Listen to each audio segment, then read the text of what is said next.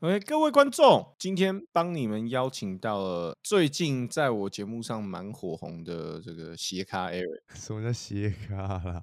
现在是不是要走那个 Charles Barkley 的路线呢？是他硬汉的路线吗？这样的话我可以接受。是他英文名字每次都读错，然后可能就是哪个球员在哪个球队，可能有的时候都搞错那个部分呢、哦，是那个部分。OK 哦，好，那今天邀请到 Eric 来，就是要讨论一下他目前的工作情况。因为之前我们有稍微聊到，就是他在台湾，等于说我们两个其实是做相同的产业，然后一个是在加拿大做过，然后一个是在台湾做，然后刚好我们两个也都决定辞职的嘛，所以我就想说这部分还蛮有趣的，可以来分享一下，就是我在加拿大经历过的事情，跟 Eric 在台湾经历过的事情，还有就是为什么我们两个最后都决定要辞职的这个部分呢、而且我觉得我们会录这一集的原因，是因为我们两个人最主要对于一般人在讲社畜的定义是完全不一样的。哎、对对对对对，这个这个这是最主要的。因为那个时候我们聊到这一块的时候，我就发现好像我跟 Eric 的价值观是完全不一样的，就是针对替公司上班的这件事情，所以蛮有趣的。我觉得我们两个的观念也可以都提供给大家，然后去参考一下。但是在节目开始前，我们要先来感谢一下这次的干爹 NordVPN 啦，是不是？Eric，你要不要来跟观众分享一下你使用过 NordVPN 的经验呢？像我们上一次有去泰国玩，然后其实去泰国玩的时候网络就很不稳，然后呢有时候连网站什么的，它会直接跳成泰文，然后就完全不知道他到底在说什么。所以呢，这个时候我觉得 NordVPN 就非常好用，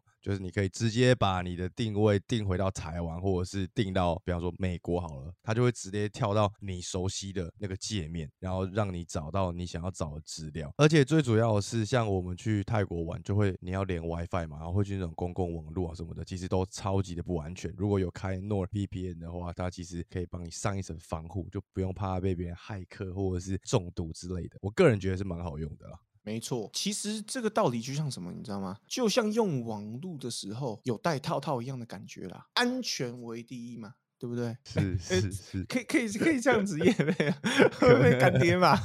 应该是可以，没关系的。好，那现在赶快使用我的折扣码 GM So Handsome，马上就可以用三七折的优惠享有两年方案，外加四个月免费，不满意三十天内随时都可以退款，平均下来一个月只要九十五块啊！各位，你去 Seven 买一个便当也就差不多九十五块了吧？差不多，差不多。而且我觉得不止在国外了，在台湾也有在台湾的好处，就是你可以直接连到国外的网站啊，然后看一些国外的东西。就其实我讲一个最主要的，我记得我们之前有提过，就是 NBA Top Shots，就是那种加密货币的概念。如果你有用 NordVPN 的话，你就可以跟大家一起玩，因为目前台湾还没办法开放，就直接拉到国外，马上可以加入这个 business。没错，所以各位赶快去买起来啦！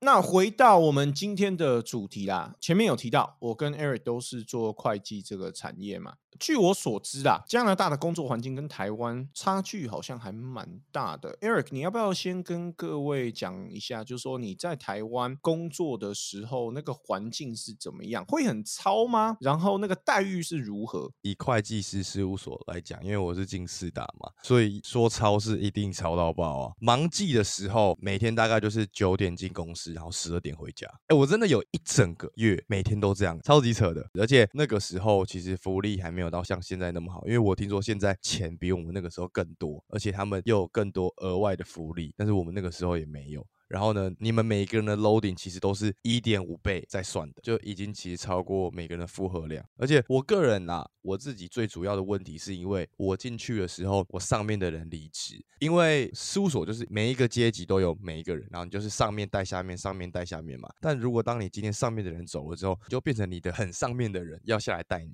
在这个情况下的时候，我觉得你已经是在上位者了，你突然要下来带一个新人的时候，你很难去体会到那种新人的感觉。比方说 sophomore 他要带 freshman 这样的感觉，但是如果今天是 senior 带 freshman 的话，senior 他已经是 senior 啦，脱离那个环境已经太久了。对，所以他不知道怎么带你，那就变成我们是 freshman 很痛苦。他等于是在云端上面去看这一切啦，他跟地面的距离已经有点远了啦。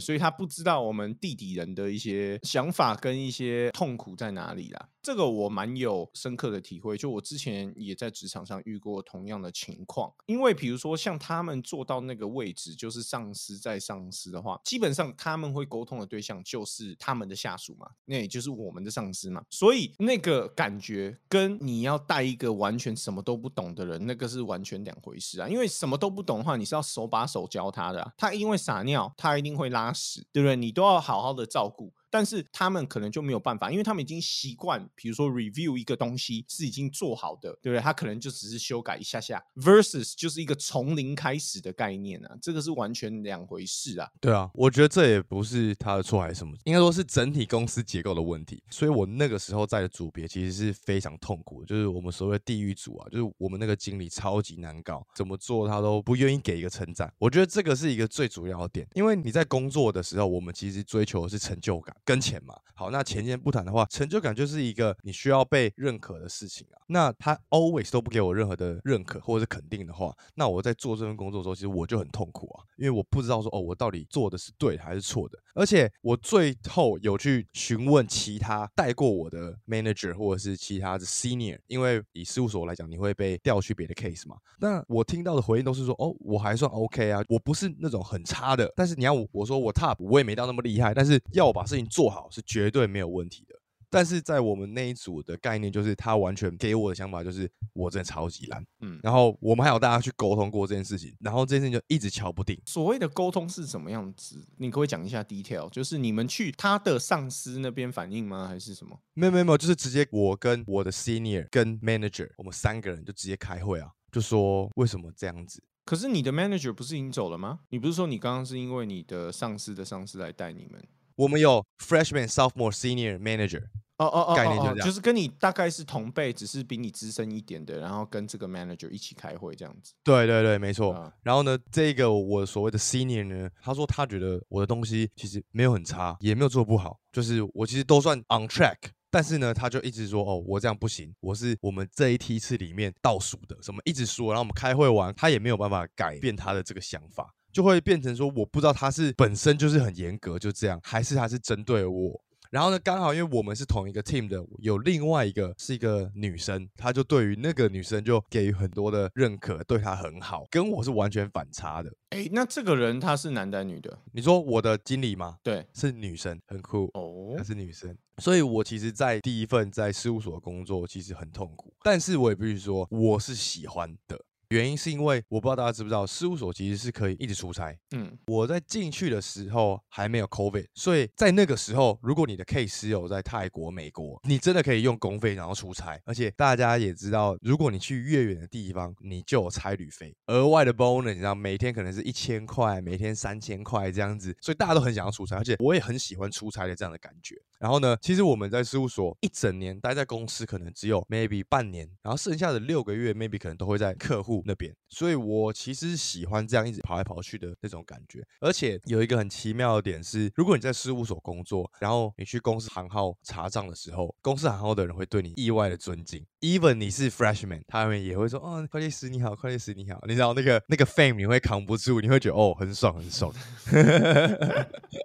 你这个人是不是很容易晕呐？没有了，小小的 bonus，小小的，人家给你一点点尊敬，你就整个就飘了，是不是？扛不住，扛不住，没有了。然后，所以最后，因为真的跟这个我的经理合不拢，反正就发生了最后某件事情之后，压倒骆驼的最后一根稻草，然后我就直接跟他说：“好，我不做了。”然后下个礼拜我就直接离职。那你后来是找了什么工作嘞？我其实在这边，如果有在听，然后是准备要找工作的一些学生啊什么的，我觉得第一份工作其实真的蛮重要的，因为我待过四大，以业界来讲，你待过四大就是一个认可吧。他的认可不是说哦你程度非常好，不是，我觉得他的认可是哦你这个人耐操好用，因为事务所就是这样概念。所以呢，当你有事务所的经验，你出来找工作的时候，我个人觉得找工作其实会更加的容易。我会建议大家，如果要开始找工作的话，我觉得第一份工作可以找一个大公司，然后有名气的。当你真的离职之后，再去找下一家公司的时候，我觉得会对你比较有帮助，在履历上会比较好看。那我这边有一个问题，就是说你等于是很突然的去辞职嘛？那这样子不会影响到你未来找工作时？的 reference 吗？因为国外的习惯是说，不管你前一份工作做的怎么样，当你在找下一份工作的时候，你需要提供给新的公司一个 reference，就是你之前的顶头上司是谁，你要把他的名字、公司电话全部都列出来，给对方去查证，因为他们必须要 make sure，就是说，不要说你是最顶的员工，但是至少你不要是那种很雷的。那像你这样子的情况，听起来感觉是，如果对方打过去你的前上司，感觉他给你的评价是不会太好哦。台湾有这个规矩吗？然后你是怎么去面对的？有啊，台湾也有，就是面试的时候他会叫你写嘛。你是不是直接写 Brian 还是怎么样？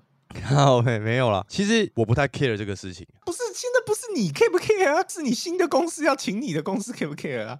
是的，应该是说我不担心这件事情。怎么说？为什么？我个人觉得，一般的台湾人吧，如果你不是很恶劣的人的话，你不会去骄恶这种事情。哦，你的意思说，即使你跟这个上司处不来，即使你是这样子离开，他也不会因此在你找新工作的时候去捅你那一刀，是这样子吗？对我个人觉得是这样子啊，除非你们这种深仇大恨，弄到他怎么样什么的，我们没有嘛。那大家都在出外讨生活的人，我觉得多多少少都会互相在这个上面啊，都会互相帮忙，所以我真的不担心这个点。哦，就他没有必要断了你的财路啦，反正你人都走了，对不对？他也不用再去面对你这个 weakest link，是是这样子的 概念，在他心目中的 weakest link。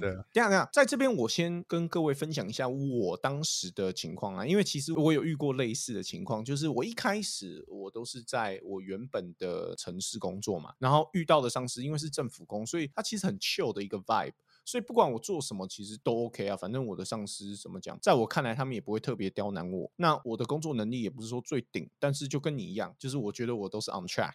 然后后面我搬到温哥华岛之后，我遇到的那个上司就非常变态。她也是女生，但是我没有要性别歧视或什么，因为女的好上司我也遇过，只是她的印象就让我非常深刻。跟你大概是类似的情况，就是我那个时候你要想哦，我那时候已经做会计，我已经当会计师大概五年了吧，然后我从来没有想到哦，原来我不会做会计。我的 knowledge 是 zero，他给我的那种感觉就是，你丢出去的东西只有 negative feedback，永远不会有 positive feedback。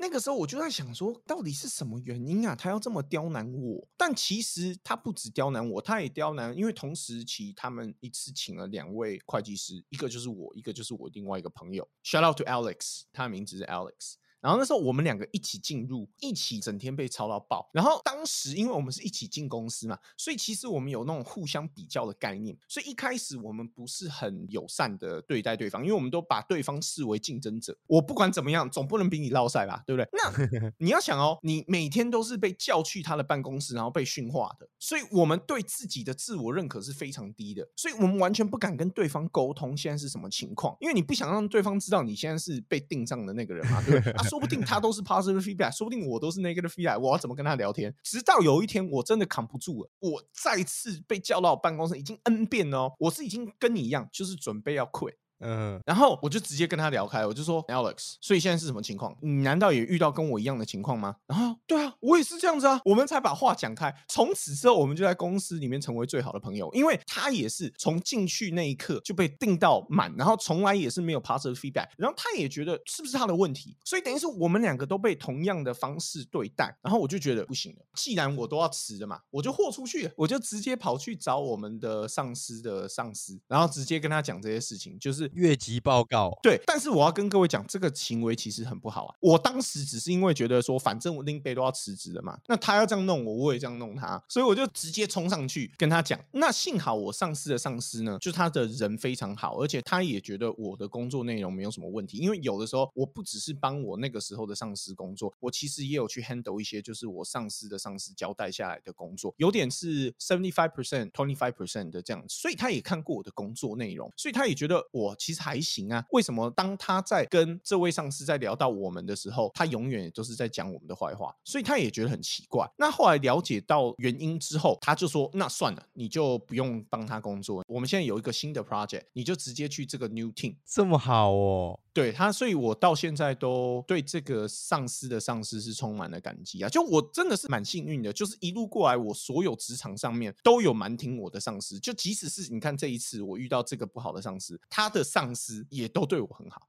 所以我其实没有什么好抱怨的啊，就是我在职场的部分。你刚刚有什么话想讲吗？哎、没有，我觉得越级报告这件事情啊，我个人觉得没有什么不对，但是我必须说，要先看你们职场的风气是怎么样。像我待的都是外商公司，所以呢，其实他会给我们很多机会，你可以直接跟大老板聊天，然后他会想要你直接把问题提出来。所以，如果你是在船厂的话，我会尽量建议你不要。对，我觉得这个很吃公司文化。但是说真的啦，现在回想起来，我认为我当初之所以敢那样做，就像我说的，我都已经准备要辞职了，所以我是没差的。但是我是跟 Alex 聊完之后，我发现这不对啊，怎么可能我们两个都是被盯？你说如果 Alex 今天他没有被盯，然后被盯的都是我，那可能就真的是我的问题。By the way，跟大家讲一下，为什么我听完 Alex 的故事之后，我发现大事不妙，吧？因为 Alex 是我遇过的所有工作的 partner 里面，就是他是最聪明的那个。他 CPA 最难的那种考试哦，他都是直接一次过。然后从小到大，他的考试什么那些都是 A plus，就他是一个非常怎么讲，能力非常强的一位会计师。因为像我那个时候在做我这个工作的时候，我其实已经三十三了吧。可是你要想那个时候 Alex 他等于是大学毕业，然后在四大可能做了 maybe 一年，所以你就知道他的能力是有多强。就是我是挨了这么久，我才得到这份工作，然后他是在四大考到 CPA 之后，就直接达到我那个时候的 level。而且他拿到会计师的时候，他大概才二十五岁吧，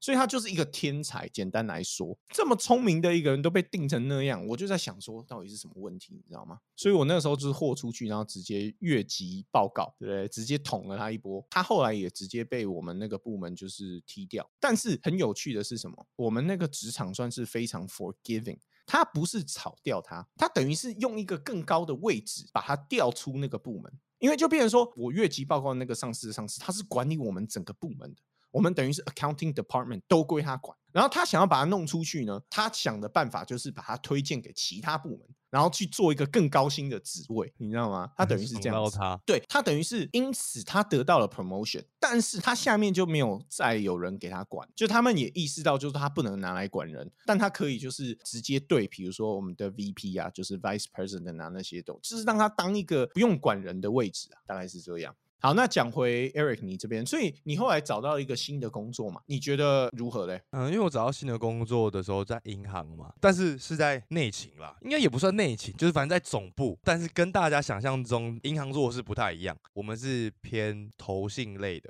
其实我觉得在这份工作的时候，我就体验到什么是工作的感觉。因为因为没有出差啊，对，真的没出差，对，没有错，就是我觉得你出差的时候，你心情不一样。但是呢，这个就是上班族，就是每天都是去公司、去公司、去公司这样。但是我也不是说，因为我们算外商银行，所以其实也是很 flexible，然后整体的风气其实也都蛮好的。就是这份工作我没有做的不开心，但是我做的很稳定。这个其实很矛盾。我觉得这边我们可以聊一下，就是我们对于工作的观念有所不同的地方。就像比如说，呃，我之前跟你私下聊的时候，我就有跟你讲说，我虽然一路走过来，我在会计业就是做的很稳定，然后薪水也够，就是比如说呃贷款买房，比如说买车之类的。但是我其实做的不太开心，因为我并不喜欢会计这个东西。就你要想，我是一个非常不喜欢 organize 的人，我做什么事情基本上都是。按照我自己的感觉走的那种人，你做过会计，你一定知道，所谓的会计，它其实说穿了就是帮人家去整理数字。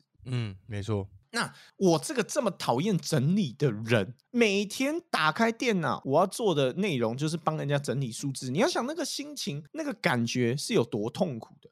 所以一直以来，对于我来说，我做会计只为了糊口。可是你说今天好，上司，比如说像我前面讲到 negative feedback 或是什么，那个是造成你痛苦的原因。在这边我也要感谢这个上司啊，就是 Nikki，shout out to her。如果不是他，我没有意识到说会计对我来说是一件多痛苦的事情。因为我之前就像我之前讲，我的上司跟我的工作环境都是很 chill 的。所以我不觉得我有因为工作内容的痛苦导致我不想继续这份工作。可是后来因为遇到 Nikki 这位上司，让我整个人生豁然开朗。我突然发现会计 is not for me，真的这个东西不是我想要做的。搞了十多年才发现，对，所以我这边也要真的感谢他啦。我是真心感谢，我不是讽刺哦，就是真的，如果不是因为他，我可能就这样浑浑沌沌的就这样过一生了。那我知道 Eric，你对于这个东西是保持着不同的看法嘛，对不对？因为你不会因为你不喜欢这个工作内容就做的不开心。我这理解有错误吗？还是怎么样？就是当然，我觉得最主要的点是你现在做的这个工作的东西，你不会排斥它。我觉得这是最主要的。你不可能，如果你是个呃 coding 的人，然后呢，你叫他去搬重物好了，那他当然不喜欢呐，你懂吗？但是我的前提是，OK，这份工作是你不排斥他，你可以做的。因为对于我来讲，我个人其实分的蛮清楚的，我的时间就是我的时间，工作就是工作，我的玩乐就是我的玩乐。所以我不会觉得说，哦，我在工作的时候我要多么开心，我要很好玩，什么什么之类。我对于这个想法其实是没有这么强的。我觉得这个就是一个工作，我就是把我的事情做好，I get paid，然后我用这些拿到钱去做额外我想要做的事情。所以对我来讲，在工作内容上面，其实我是可以接受的。而且我们工作算 routine。所以每一天大概要做的事情可能七八成是一样的，只有大概三成。对对对，会计都是大概是这样啊。我之前的工作内容就是在公司上班，如果不是在那种跑出去别的公司出差的那种情况下，基本上啊，你的工作内容都大致上是差不多。所以我那个时候我的 routine 也大概是七八成啊。但我觉得最主要的点。工作让人很痛苦的原因，撇开工作内容，因为工作内容是我们每个人都可以选择的。所以，如果大家听到现在，如果你发现你的工作内容是你不喜欢的话，那我会建议你离职，因为这个就真的不是一个适合你的工作，因为你连你在做的东西你都不喜欢了。再来下一个点就是，我觉得工作最痛苦的就是与人的相处，这个是最大的问题。我碰到很多或者是我们身边的朋友了，他们很讨厌他的工作的时候。有一半以上全部都是人的问题，都不是工作本身的问题。怎么说？比方说，你跟同事合不来，你跟上司合不来，然后你要跟客户对接，客户没有 get 到你的想法，东西又做错，很多东西。当你在跟人接触的时候，每个人想法都不一样，所以你很难用猜的去猜到别人在想什么。所以，如果今天你们的 team 或者是你的主管他没有把东西说清楚，没有把东西做清楚的话，那就绝对会出错。那你出错的时候就开始找人来怪嘛，有时候会是你，有时候会是别人。那是你的时候，你会觉得，哎，这不是我的错啊，你会觉得很委屈。就是所有东西都是人的问题。所以其实我到了新工作的时候，我反而因为我认定为它是一个工作，所以我跟我的同事们不太 social。像是其他同事他们会聊天啊什么，但是对于我来讲，我就觉得只要 focus on 工作就好了。我不是来这边交朋友的啦。对，没错，没错，没错。但是我也必须说，因为我在事务所的时候，其实我交到蛮多好的朋友的。那就是看你的心态或什么之类的。我觉得年龄层是不是也有一个原因在这边呢？因为像我的话，我其实也很少在工作岗位上面交到朋友。但是我的原因是因为我永远都是公司里面同一个部门可能 maybe 最年轻的那个。时候哦，因为我们毕竟是政府工嘛，所以不管你换什么样的政府工，其实里面都是蛮多老人在，就是他们一辈子都是做一样的东西嘛，所以他们年纪都会比我大很多。那所以说，我也很难去跟他们聊一些，因为他们都在聊一些什么小孩啦、家庭啦，要不然就是岳父岳母之类的这种东西。那这种话题我其实也跟不上，所以我基本上也不会跟他们有任何聊到私人的部分。然后你前面有提到，就是说在事务所有交到比较多的朋友嘛，那这部分会不会是因为事务所就蛮多年轻的菜鸟跟你一样这样？哦，是啊，是啊，我觉得确实是这样，因为我们在事务所，我们都同一题，同一题可能都是应届毕业生或者是硕士毕业生，所以其实大家相差可能就两三岁而已，所以自然而然就会比较有话聊什么的。我觉得这个也是个点就事务所的好处就在这里。但是我觉得像我们前面刚好提到的，对于社畜的定义，就是我其实不觉得社畜是一个贬义词啊，因为如果你不是创业，如果你不是老板，even 你是经理好了。你也是社畜啊？对你上面总是有一个人，你需要跟他交代。没错，而且我必须说，在下位者有在下位者好处，就是你不用扛责任。所以我觉得是每一个位置都有每一个位置的好处。所以当我在工作的时候，我知道我要运用我现在这个位置的好处，帮我自己达到最高的利益。我觉得这个也是蛮重要的。比方说，哦，我换到新工作的时候，我算年轻的，所以呢，我在出错的上面，大家对我的容忍度很高。对我的关怀也会比较多一点，你有懂吗？就是大家要知道，当你在这个位置的时候，你的优势是什么，然后你要去利用它，而不是觉得哦，为什么我钱拿那么少？哦，为什么我要听他在那边叫我做事？为什么我要听他的这样子？我觉得大家换一个角度想，嗯，我觉得你的观点也是蛮酷的，因为毕竟有在听我的 podcast 或者是有在看我直播的观众都知道，我个人对于我自己当社畜的这一块是比较不喜欢的。然后我也常常都鼓励大家说去创业啊，或者是干嘛的。所以我自己啦，我的个性啊，我是觉得我不适合就是帮别人工作，这个是我自己的部分。但是我觉得听完你刚刚讲的一些当社畜的一些好处，我认为同一件事情你可以有不同的观点。而且我觉得都是很合理的。比如说你的个性，你可能会觉得说，我就是每天上班做我该做的事情，然后下班之后就做我喜欢做的事情，这样也不错。我觉得说到底就是做人要开心呐，但其实这个就是社畜的发言。对啊，可是这没问题啊。如果你觉得因为不需要扛责任，让你的生活变得更轻松的话，那我觉得这个很好啊。我觉得人生苦短，真的是找寻自己最大快乐的来源是最重要的。在不要伤害到其他人的情况下，去达到你自己最高层级的快乐，我觉得这个是非常重要。尤其是针对工作的部分，你要想哦，成年人你花最多时间的。地方是在哪里？其实就是你的工作，对啊。所以不管怎么样，我觉得针对你自己的个性做出对的选择，我觉得是非常重要的。那最后我想要问 Eric，就是因为你刚刚前面讲这么多，就是当社畜的好处嘛，在你看来，那为什么你后来还是选择辞职了呢？因为今天找你来上这个 Podcast，其实也是因为我们聊到说你最近辞职了嘛，对不对？嗯嗯。前面你都做的 OK 啊，那为什么现在你又选择辞职？你等于是说跟我一样哎，最后跟我做出同样的选择哎，因为要来跟你录 YouTube 啊。你放屁呀！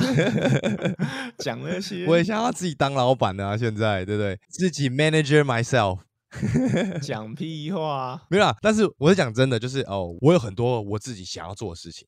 你觉得当 YouTuber 是自己当老板的概念吗？不是，因为我还是要 answer to Google，Google 还是我的老板。但是我觉得它是一个蛮好的 bridge gap，它是介于说社畜跟自己创业的中间点。就是我完全不敢说我是自己创业，因为说真的，YouTube 今天一个不爽，把我的频道整个关掉，我是不是就瞬间失业了？所以我的工作上，虽然说我的比如说发片时间，或者是封面要怎么做，内容要怎么弄，其实我都有很大的主导权。但是说穿了，YouTube 的政策它一个不开心，我随时就消失，这个是我也深刻意识到，所以我绝对不敢站在这边说哦，我自己因为开了一个频道，我就等于是开了一个公司，完全没有。只是说我很 enjoy 我现在拥有的这些东西，跟我之前的工作比的话，好，我觉得有几个点。第一点是，其实我对于帮别人工作这件事情是呈现一个 fifty fifty 的概念，就是我是中立的，我没有特别喜欢，我也没有特别不喜欢。但是如果今天我帮这个人做事，这个人是一个我很敬佩，我觉得他很厉害的人的话，我会非常的愿意。我是想要或者是我喜欢跟厉害的人一起做事的。所以，如果你今天你的实力很够，你要我帮你做事，我绝对是 hundred percent 没问题，因为我一定可以从你身上学到很多东西嘛。这个就是互相进步的概念。嗯，再来第二个点是，我觉得离职最主要的原因是因为像我前面有讲的成就感。当你去工作的时候，你会看到你的主管，所以你可以知道你以后坐到那个位置你会是怎样。那 Can you imagine 你自己坐在那个位置上，你的想法是什么？那对我来讲，我新工作的 manager 跟我新工作的 VP 好了。我的 imagine 是我想要做 VP 的那个位置。而不是我想要做我 manager 的这个位置，人往高处看嘛，对不对？对，但是你要经过这一些过程嘛。那我当时要被升上去的时候，我觉得第一点，我不想要做他在负的这些责任，或者他在做的事情。在第二点是，目前的这份工作我已经没有什么成就感了。对我来讲，这是最重要的事情。像我们在打篮球好了，赢球你就有成就感，所以你想要一直变强嘛，就一样的概念。你在工作也是啊，当有一个新的 challenge 的时候，你会觉得哦很烦呢，这做不会，这很难。啊什么的，但是 when you conquer it，心中的喜悦其实是你自己才知道的。所以我觉得在那个 moment 我要离职的原因，是因为我知道我现在的工作给我的成就感我已经找不到了，就是我在做更多都是这样的东西，没有一个新的成就感了。所以我需要去寻找那种新的感觉，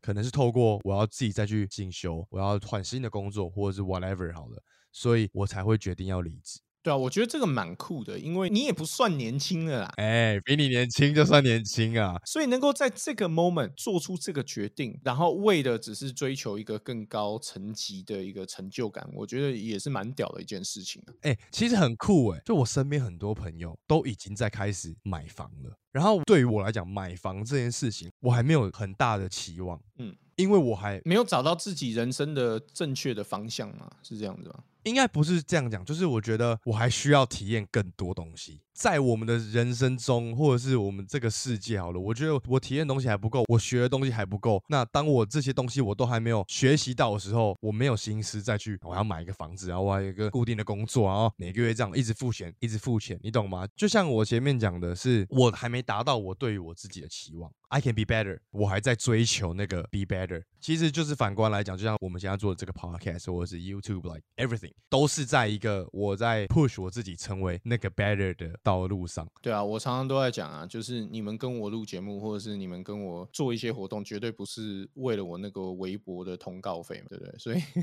我所以我我是也我是我是，所以我也非常感谢你们呐、对，然后那再讲回刚刚这一点，可以跟大家分享一下，就是国外有一个 comedian，他是 Bill Burr。他之前就在他的节目上面讲过一个经典名言啊，他说很多人都以为就是我今天买房，我就真的是这个房子的主人。他说没有，你只是换房东而已，就是你的房东从那个每个月在催你缴月租的一个真的人，变成银行而已，你只是换了一个房东啊。所以说真的啦，除非你今天是直接现金 all in，把这个房子直接用现金全部买下来。如果你今天是还有房贷的情况下，尤其是那种什么三十年的房贷，，Do you really own the house？那 man。所以听完这个啦，我自己对买房，当然啦，我认为在台湾好像那个情况又跟国外不一样，因为在台湾好像最好的理财方式、投资方式就是买房，这也是蛮变态的一个地方啊。跟国外比的话，因为其实我在加拿大也有买房啊，可是我到现在那个房子不升反跌啊，我买了大概五年了吧，已经一直疯狂的跌啊。你是 house 吗？还是 apartment？